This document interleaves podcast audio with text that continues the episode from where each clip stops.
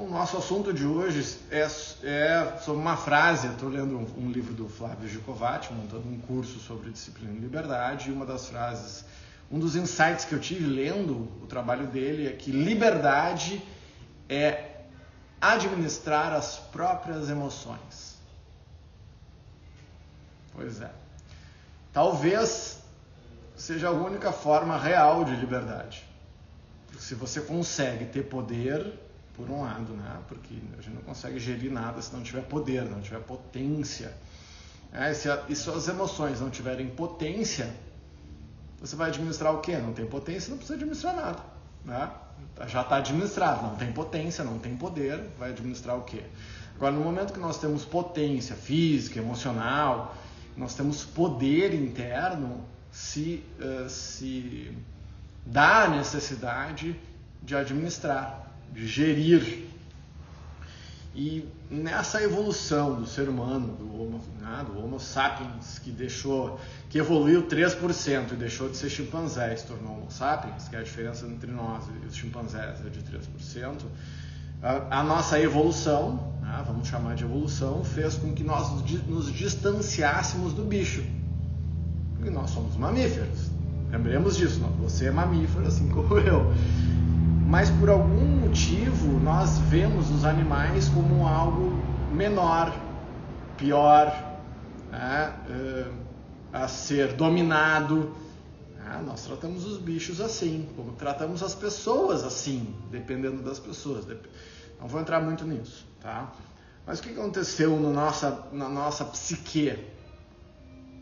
Como nós não queremos nos, nós não queremos nos reconhecer animais inconscientes, irracionais, emocionais, ciumentos, violentos, possessivos, entre outras coisas, nós nos distanciamos disso. Porque achamos que somos mais do que os animais. Me acompanha aqui. Então, como eu me distanciei do meu emocional, olha que coisa fantasticamente horrível aconteceu conosco. Lembra da frase do Jung? Tudo que você nega, tudo que você, que, tudo que, uh, que você nega lhe domina, o que tu negas te domina. Se eu nego a minha emocionalidade, minha parte bicho, minha parte irracional, que é poderosa, que é linda também, é o cérebro reptiliano, se eu nego isso, ou se eu oprimo isso, isso passa a me dominar. Porque tudo que eu oprimo, reprimo ou nego, eu empurro com força para o meu inconsciente.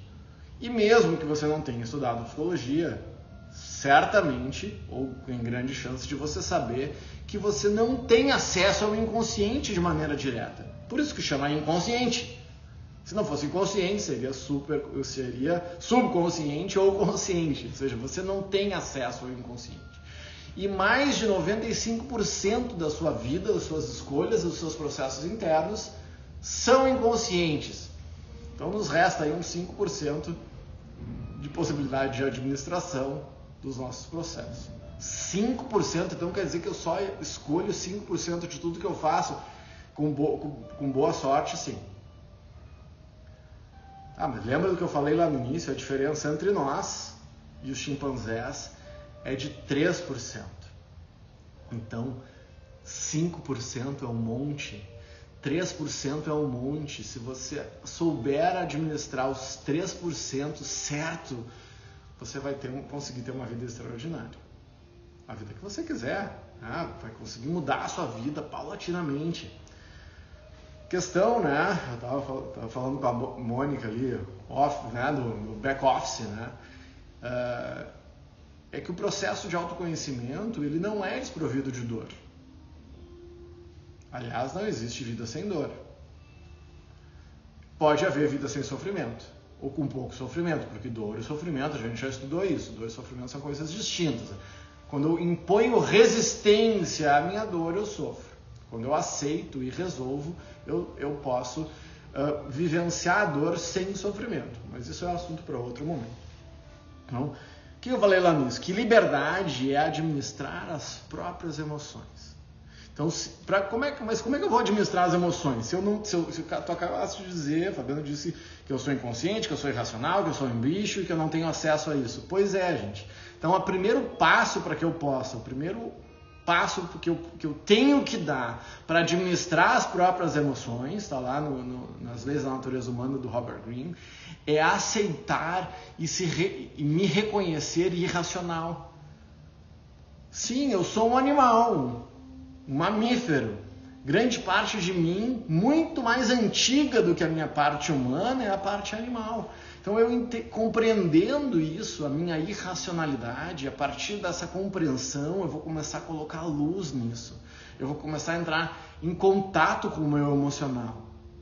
E ao invés de ficar negando, reprimindo, sofrendo, eu vou me apropriar disso e usar essa força pujante do emocional para fazer coisas extraordinárias.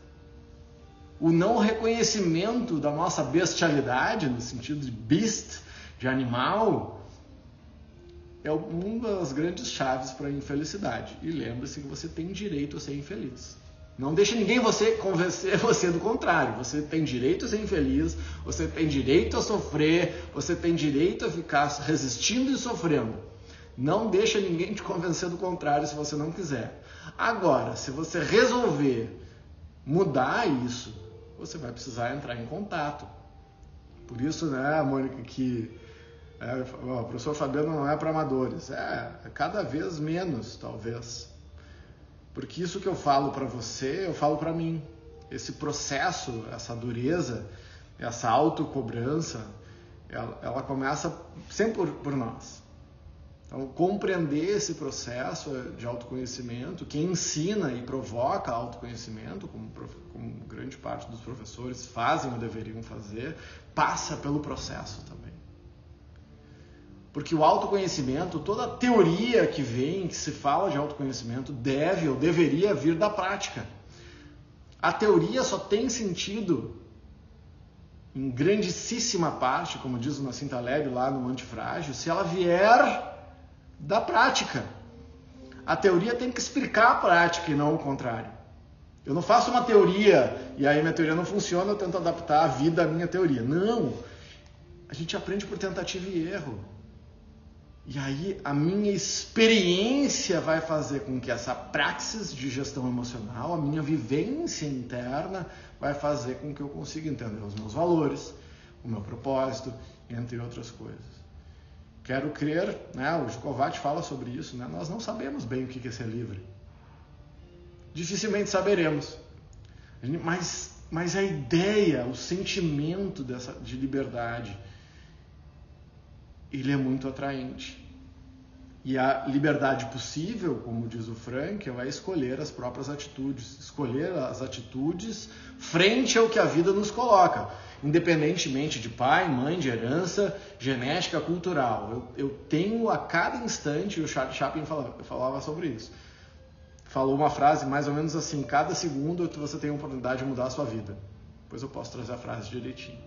Então, cada instante eu tenho uma oportunidade de me tornar mais livre. E a liberdade passa por ampliar a consciência e ampliar o autoconhecimento. Só que ela tem um preço. E o preço é bíblico pausa dramática para você pensar sobre isso. O preço é bíblico por quê? Porque os nossos antepassados, Adão e Eva, podiam comer de todos os frutos do jardim do Éden, menos do fruto da árvore da, do conhecimento do bem e do mal, do certo e errado, a árvore do conhecimento. O que, que eles fizeram? Morderam o fruto do conhecimento. E o que, que acontece quando você morde o fruto do conhecimento? Você é expulso do paraíso.